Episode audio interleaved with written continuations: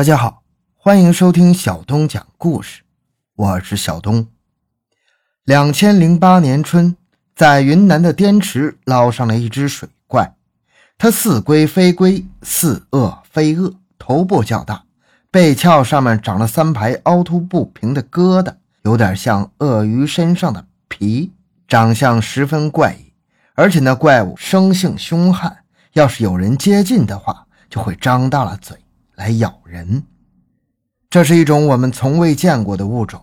捞上来之后，在当时难倒了所有的专家，没人可以说出它到底是什么东西。发掘奇闻，寻找真相，更多精彩，请关注同名微信公众号“小东讲故事”。本节目由喜马拉雅独家播出。滇池又叫昆明湖，水域面积三百多平方公里，是云南省一座大湖。由于它是一座内陆湖，水不是很深，平均水深只有五米左右，最深的也只有八米。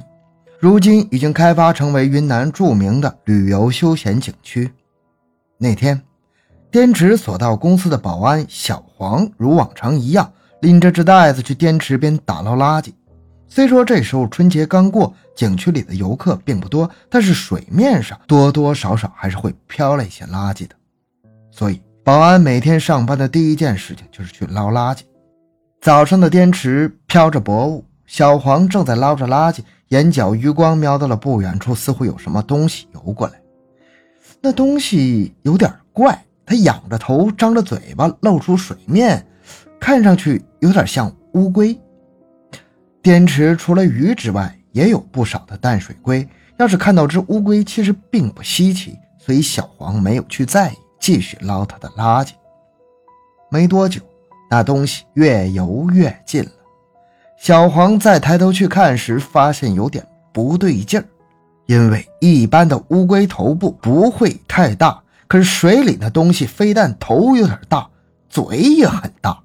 而且它背上的乌龟壳也与众不同，长着尖尖的疙瘩，随着波浪的起伏，那疙瘩时隐时现，十分怪异。在好奇心的驱使下，小黄决定把它捞上来看一看。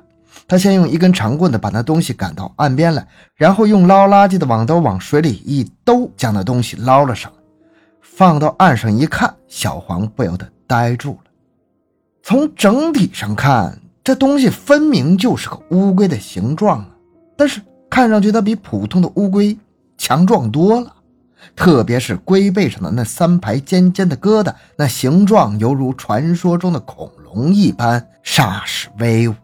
而且普通的乌龟一遇上危险就会把头缩到壳里去，但是它却反其道而行，不但没有把头缩进去，而且还要张着嘴咬人。这种。乌龟的照片我已经放到了本期故事的封面上，您可以看一下。小黄意识到这不是一只一般的龟，它可能是一只十分罕见的，或者是已经灭绝了的珍贵物种，于是就跑去报告了经理。经理姓赵，咱们叫他赵经理。他听到小黄说在水里捞只怪物上来，有点不相信，说：“我们滇池哪来什么怪物？你大惊小怪了吧？”小黄说。那东西像只乌龟，但龟壳上却长了像恐龙一样的疙瘩，很怪。你去看看吧。赵经理赶过去的时候，岸边已经围了一大圈人。他挤进去一看，也懵了。这样的乌龟，他也是见所未见，闻所未闻，也是第一次见。小黄见围观的人越来越多，就问赵经理怎么办。这时候，赵经理也为难了。要是一只普通的龟，要么放回水里，要么杀了吃了，怎么处理都行。可是这个东西长得奇形怪状的，你说放吧也不是，吃也不敢，一时不知如何是好。一旁围观的人议论起来，有的说：“这哪里是乌龟呀？这分明是只微型恐龙啊！”也有人说：“倒有点像鳄鱼，你们看它皮肤。”又厚又粗糙，啊，真的像鳄鱼。又有人说：“你们看它的鼻子啊，小小巧巧，粉嘟嘟的样子。鳄鱼哪有这么漂亮的鼻子呀？我看呢，可能是只变异的穿山甲。围观群众热热闹闹的讨论开了，愁坏了赵经理。他最后决定打幺幺零报警，不管他是不是珍稀动物，让警察来处理吧。几十分钟之后，森林警察驱车来了。森林警察跟一般意义上的警察有所不同，他们以保护动物为职责，所以一名优秀的森林警察相当于动物专家了。可是让人意想不到的是，森林警察看到这只怪龟之后也懵了，表示从来没有见过这样的乌龟。但是有一点可以肯定，从未见过的生物绝对是珍贵物种。在警察的建议之下，赵经理同意把他送去警察局先保护起来再说。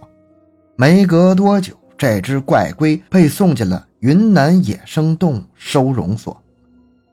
话说，那只乌龟到了云南省野生动物收容所之后，一开始不吃东西，闹脾气。据说当地的一家电视台得知后去收容所采访，许是摄影师想拍几个近距离的镜头，把这个摄影机慢慢的往乌龟身上靠，结果它忽的抬起头来撞向摄像机，把摄像机的镜头玻璃生生的撞碎了。摄影师及那个女记者被吓得惊声尖叫啊！记者问：“这东西是乌龟吗？这和平时咱们大家见的缩头乌龟完全不同啊！”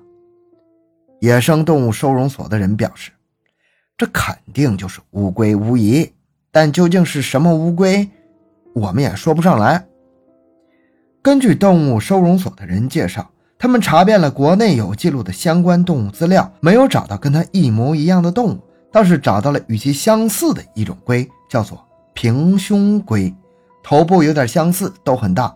可是所有的乌龟一般龟壳都是平滑的，只有它的龟壳上长了三角棱棘，看上去像是某种远古生物。记者说：“会不会是某种生物的变异？”动物收容所的人说。哎呀，变异的可能性是存在的，但是一般来说，即便是变异，那也不能差异这么大呀。如果不是变异，那么这个东西到底是什么？难道难倒了所有动物专家的这只乌龟，真的是我们从未见过的未知物种吗？中国科学研究院昆明动物研究所一位研究员提出了一种新的思路。在国内找不到相匹配的物种，并不意味着就是未知物种，也有可能是国外流入境内的动物。众所周知，由于气候环境等综合因素的不同，世界各地的动物种类都不尽相同。这与山东出苹果，海南出香蕉是一个道理的。如果说浙江找不到苹果，就把苹果当作稀有物种，那就闹笑话了。按照这个思路。研究员查阅了国外的所有的乌龟品种，果然有了新的发现。原来，在美洲的动物中，有一种动物叫做鳄鱼龟，它生长在淡水之中，以捕食鱼类为生，生性凶猛，曾一度濒临灭绝。后来经过人工饲养，才摆脱了灭绝的风险。费了半天劲，终于找到它的出处，但是出现另一个问题：美洲和云南相隔十万八千里。他是怎么远渡重洋，在滇池落脚的呢？其实，在得知了他的这个来源之后，这个问题并不难回答，随便网上一查就可以查到答案。原因很简单，咱们之前说到，鳄龟曾濒临灭绝，在经过人工饲养之后，才摆脱了灭绝的困境。它既然可以人工饲养，那么就可以大量培育繁殖，甚至把它可以当做宠物来养。在昆明市的花鸟市场就可以看到鳄鱼龟的幼崽，只不过拿到家庭去养的话，一般都养不大，不是饿死，便被小孩当玩具虐死。因此，在国内基本上见不到大型的鳄鱼龟。在滇池发现的这只鳄鱼龟运气好，不知怎么的就被放养在了滇池里。由于它是外来的物种嘛，没有天敌，所以它就有一种天生的竞争优势。最重要的是，滇池中以鱼虾为主，鳄鱼龟根本就没有天敌，于是就成了滇池的一霸。在丰富的食物滋养之下，迅速长大，这就是滇池神龟的来历。好，这故事讲完了。小东的个人微信号六五七六二六六。感谢大家的收听，咱们下期再见。